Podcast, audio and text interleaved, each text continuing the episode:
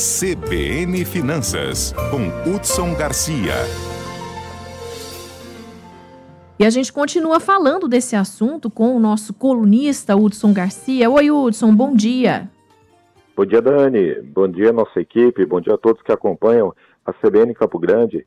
Dani, essa pauta do Mato Grosso Sul, primeiro, é parabenizar o governo porque vem, vem realmente realizando aquela pauta que ele já vinha de compromisso desde o no, no segundo mandato, que é essa pauta da, da ASG, né, que é os compromissos ambientais, sociais e de governança. E quando eu ouço, por exemplo, esse, esse, essa formalização dessa PPP, agora, já neste início, a gente observa que o, o, governo realmente vem traçando uma estratégia de redução do Estado com uma redução da questão dos gastos públicos e também uma pauta ambiental. E daí, é uma coisa que é bastante importante, o Estado do Mato Grosso vem se destacando a nível nacional, ainda somos o 12º Estado hoje no, no país, com geração de energia distribuída, né? essa energia solar, e temos ainda muito a crescer. Mas o próprio governo do estado já apostando nesse, nesse tipo de, de, geração distribuída, isso já é um, um grande fator. Hoje, em, a dados atualizados, Dani,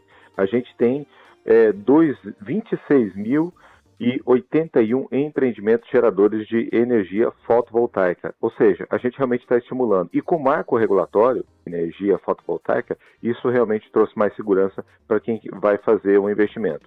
E, e Dani, essa pauta da, da, da ASC, né, do, dessas práticas ambientais, que envolve ambientais, sociais e de governança, é algo que vai vir a ser implantado no Estado do Sul. Não somente a nível de governo, mas as empresas também estão olhando muito, muito nessa prática. A partir do momento que você tem, por exemplo, grandes empreendimentos como a Suzano, como a Arauco, como o, a, a, a, International Paper lá de, de, de, Três Lagoas, que atuam com papéis na Bolsa, elas estão implantando as práticas dentro do seu, do seu processo e vão exigir que as pessoas que trabalham dentro delas ou prestadores de serviço também tenham esse olhar. Então, para quem hoje pretende explorar esse mercado do agronegócio que envolve a celulose, precisa realmente trazer essa pauta para dentro da sua empresa, viu, Dani?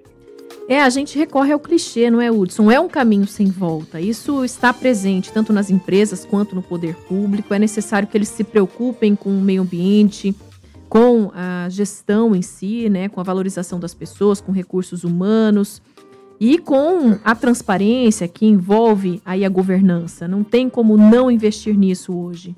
E, e, o que é mais interessante, com a, com a, empresa atuando dessa forma, mesmo ela sendo um pequeno negócio, ela consegue reduzir desperdício, consegue ter um controle financeiro melhor e consegue entregar isso para quem é cliente dela. E, consequentemente, melhora a percepção desse cliente, fideliza e até pode ser ou realmente um fator que pode definir a compra ou não daquele produto ou daquele serviço. Ou seja, as vantagens são muito melhores do que realmente os custos de se implantar essas práticas dentro do dia a dia, viu, Dani? Com certeza. Hudson, obrigada pela sua participação. Um ótimo fim de semana para você. Muito obrigado e um ótimo final de semana a todos.